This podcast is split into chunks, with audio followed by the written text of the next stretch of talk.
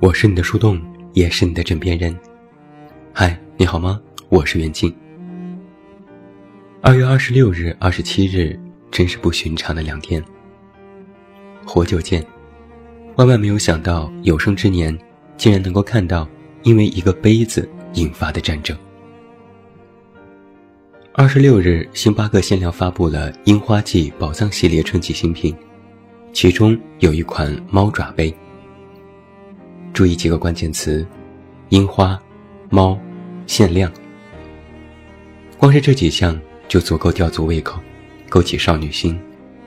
毫无疑问，猫爪杯成为了许多人的心头爱。但是，就因为这个杯子，引发了一场场闹剧，被网友称之为是“圣杯战争”。我来给你梳理一下整个过程。前几天，网上就有了关于猫爪杯的介绍。抖音等平台上都有了猫爪杯的视频，看起来非常的诱人。只要倒入一杯牛奶，一个卡哇伊的猫爪就活灵活现的出现了。然后人们开始纷纷种草，渴望在第一时间买到同款猫爪杯。但重点是，这个杯子是星巴克的限量，不一定每家门店都有，也不一定能买到。于是人们就发扬了早起的鸟儿有虫吃的精神，早早的来到各大门店进行排队。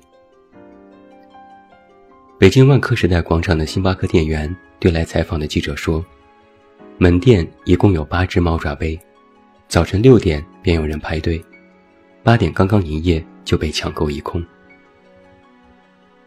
而正如当年买苹果手机或者是限量球鞋排队这件事，只有起得更早。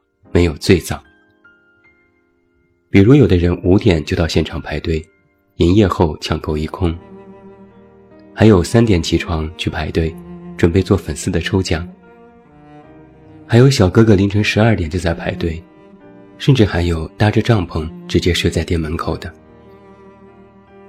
看似是一场非常成功的饥饿营销案例，大家想要买到一款限量的商品，排个队也无可厚非。不过也有凌晨来排队，可店里只有一个杯子，根本买不到，心生不满，接连发微博质问的。然后渐渐的，整个事情就开始失控了。到二十六日中午，网上已经开始出现了对于暴力购买行为的控诉。有网友描述了一些现场的状况：为了一个杯子大打出手，还把其他杯子都摔到地上。连底线都没有了吗？有人也看到黄牛党已经出现，打着给女朋友买的名义大量囤货，引起不满。网上也爆出了在许多星巴克店里因为抢购杯子争吵，甚至是打架的视频。有三个人在收银台扭打在一起，两个女生相互推搡，结果撞到了商品货架。店门口在打架。店外的吃瓜群众们在喜庆围观，后来还惊动了网警，江苏网警发布微博说，故意伤害他人身体要被拘留。猫爪杯一杯难求，众人又因为一个杯子闹得不可开交，嗅觉最灵敏的就是黄牛党和淘宝的商家了。搜一下淘宝，同款的猫爪杯已经被炒到了六百元以上。有些店家售价甚至过千元。要知道，这个杯子的原价不过一百九十九元。杯子买不到，网上卖的价格翻了好几倍，人们又大打出手，这就已经让买到杯子的人马上膨胀了起来。有的人开了直播，把刚刚买到的猫爪杯摔了个粉碎；有的人将这个水杯充当了烟灰缸。有的人当成了牙刷杯，他们的意思仿佛是在说：“我可以轻而易举地得到它，但我也可以轻而易举地毁了它，我不在乎。”这下，许多网友坐不住了，全部到星巴克的微博下进行声讨，质问为什么买不到，质问是不是炒作，质问员工的态度问题。网上也开始出现了更多质疑和逆反的声音。大家说，有猫爪杯有什么了不起？我有猫，我骄傲了吗？这个杯子真的好看吗？我认为它丑爆了。为了一个破杯子都要打架，中国人真是无话可说。这么华而不实的东西竟然还要钱，真是人傻钱多。更有直接怒怼的人，说中国人的钱真好骗，看起来还是傻逼太多了。截止到昨天中午，微博上关于猫爪杯的讨论已过六千万。眼看局势失控，星巴克于二十六日下午发布声明称，猫爪杯正在补货，定价不变。二十七日又发布第二次声明，猫爪杯改为线上出货，四天预购，一天一千只，四月发货。当然，你嫌贵，买不起，或者是嫌等的时间太长，不要紧，淘宝店家已经发布了公告。同款猫爪杯正在紧张的制作当中，一周内就可以出货，定价十九点九元，预购从速。一场由杯子引发的闹剧，美其名曰“圣杯战争”，实际上是一地鸡毛。有人质疑，这些为了杯子大打出手、吃相难看的人，是太闲，是有钱，还是太蠢？要我说，他们哪里是蠢？他们明明都是人精，都精透了。他们哪怕打人、出丑，在公众场合闹事，都非买不可。真的是因为喜欢吗？是因为爱到不行吗？不，他们只是想要得到这种体验，一种关于我买到了但别人没有，所以我很牛逼的体验。这是一个非常典型的消费学心理，里面有一套完整的消费逻辑，是一个消费鄙视链闭环。商品因为定价而具有等级属性，先由定价筛选出一批消费者，剩下能够负担得起的一批，再由限量而稀少，由稀少再次筛选出一批消费者，他们不仅买得起，还花了精力想办法去买。商品陈列的地点、环境、区域，以及消费者所在的城市属性等，都是间接进行筛选的方式。那到了最后的最后，真正能够买到商品的，已经是非常少数的一部分。但就因为有能力购买和稀少这两个因素，使得消费者有了一种自我感觉良好的心理。这并非是艺人性格缺陷。而是消费闭环当中非常重要的心态，所以你就不难见到，曾经星巴克只开在一线城市，还比较稀罕，大家买杯咖啡一定要自拍一张。有人买了大牌奢侈品，必须要炫耀一番，后来觉得在朋友圈发太露骨，就说点无关紧要的鸡汤，但是照片里一定要露出大牌的 logo。还有人买了限量的游戏套装、限量的球鞋等等，都要进行一番公开的展示。我甚至还见到有人会觉得，喝了一杯星巴克就觉得自己是社会精英了。这里面，不仅是消费心理的满足，还有自我优越感在作祟。在所有的优越感层面当中，消费优越感是最虚幻的一种。它是一场大型的来得快去得也快的自我满足。和你简单谈一下消费心理学。在品牌效应当中，各大品牌之所以努力地营造自己的品牌形象，划分商品类别，动辄进行大规模的营销，除了自我品牌的构建之外，还有一个非常重要的作用是，品牌在主动帮你营造消费优越感。品牌会让消费者在购买商品之后，产生这种消费优越感，让你意识到，拥有了该品牌的商品，你自我感觉良好，和别人不一样，甚至觉得高人一等。一个很简单的例子，一个穿 LV 的人，和一个穿美特斯邦威的人站在一起对比，你觉得谁会更具有优越感？答案估计是穿 LV 的人。因为他觉得他能买得起 LV，但另外一个人买不起。那再来想，那个穿 LV 的人具有优越感，是因为他本身非常优秀呢，还是因为他身上的那身衣服？答案估计还是 LV，因为那身衣服要比另外一个品牌贵，甚至要贵很多。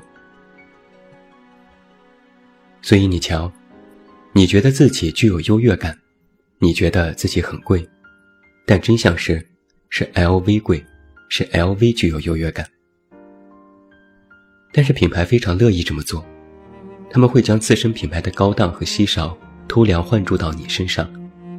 让你拥有他们的商品，觉得自己也会变得高档和与众不同起来。这就是非常典型的品牌营销心理转移。同时，品牌还特别聪明，他们不仅会和其他品牌进行优越感对比，自己旗下也会有三六九等的层次划分。一个简单的例子，你和别人都用着 LV，但是你穿着的。是 LV 的秀场礼服，轻易买不到，但另外一个人买的是 LV 的打折钱包。这个时候，谁更具有消费优越感，结果也是显而易见。消费优越感最大的一个虚幻，就是让人有一种同级划分的心理。同样一种人，会因为消费产生分级，同样的人用不同的商品，也会产生优越感。我们再来看一个例子：两个人每月都赚五千块，但一个人比较节省，不爱花钱，穿着朴素；另外一个人大手大脚，衣着光鲜。那么衣着光鲜的那个人，就会非常容易产生优越感，会觉得另外一个人很 low。但是他们有什么差别呢？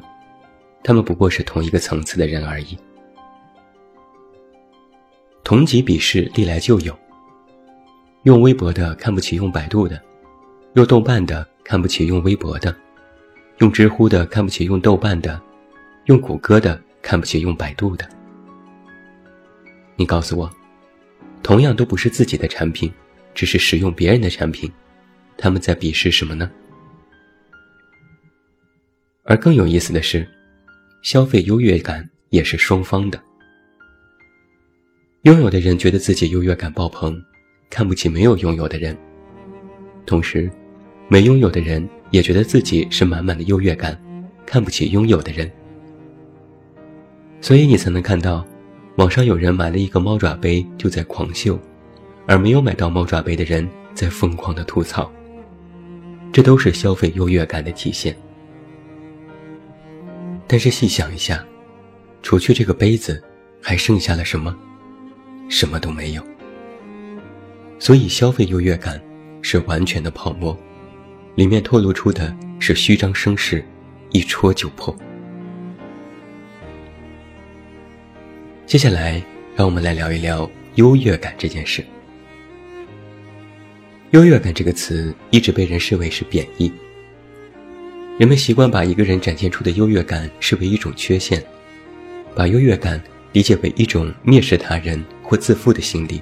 是一种自我意识，但不用回避的是，大多数人都不同程度的拥有某种优越感，比如职业优越感、外貌优越感等等，是生理、心理方面强于他人，觉得自己比别人突出的一种心理。简单来说，只要你有某方面的优点，那么你就会不由自主的产生该方面的优越感。优越感是一件非常自我，甚至是私密的事情。它不仅是关于我的某方面很强这个自我认知，更重要的是，我们从不承认自己具有优越感，也不能容忍别人比自己有优越感。但是我们却非常容易指责别人有优越感，不管他是否真的高高在上。而当别人指责你有优越感的时候，你会马上意识到他在骂人，第一时间就要想反驳。但是，优越感本身并非是一种缺陷。既然人人都有某方面的优越感，那就代表你在某方面确实要比别人强，这是你的优点，不必遮遮掩掩。你哪怕在心里真的是偷偷的沾沾自喜，也没有问题。人们真正厌恶的，不是你有优越感，而是你随时在秀优越感。有优越感和秀优越感是完全两个不同的概念。要知道，秀优越感这件事就非常让人不舒服，因为你在进行恶意的攀比，将自己凌驾于别人之上，用一种高姿态去蔑视别人。那么，哪怕你真的非常优秀，也会被人讨厌。就好像你确实有钱，你买了大牌包，你买就买了，背着去上班，大家无非说一句：“哇，真好看，你有钱真厉害。”这没什么问题。但如果你偏要跑到别人那里去说这个包怎么怎么贵，用料怎么怎么好，结果就可想而知了。人们通过购买、学习、成长所得到的人生经验，是一种获得感。但如果把这种获得感等同于优越感，觉得自己因为拥有了什么东西而自我感觉良好，那就是一种认知偏差。所以才会有人说，优越感是内衣，可以有，但别随便秀。有优越感是自我享受，但秀优越感。就是折磨他人。奥地利心理学家阿尔弗里德·阿德勒认为，人的总目标是在追求优越性，是要摆脱自卑感以求得优越感。所以，不要以为优越感是强者的特权，恰恰相反，秀优越感往往是弱者爱做的事情。不是有句谚语是这么说的吗？成熟的果子。都低着头。其实，适度的优越感是有益处的。显而易见，优越感来源对比，它本身是一种情绪。经过和别人的对比，发现自己有别人没有的，从而产生一种优于他人的想法，这无可厚非。适度的优越感也是一种自我保护和激励机制。一旦我们在比较中发现自己某个方面有的缺失，那么就会启动应急机制。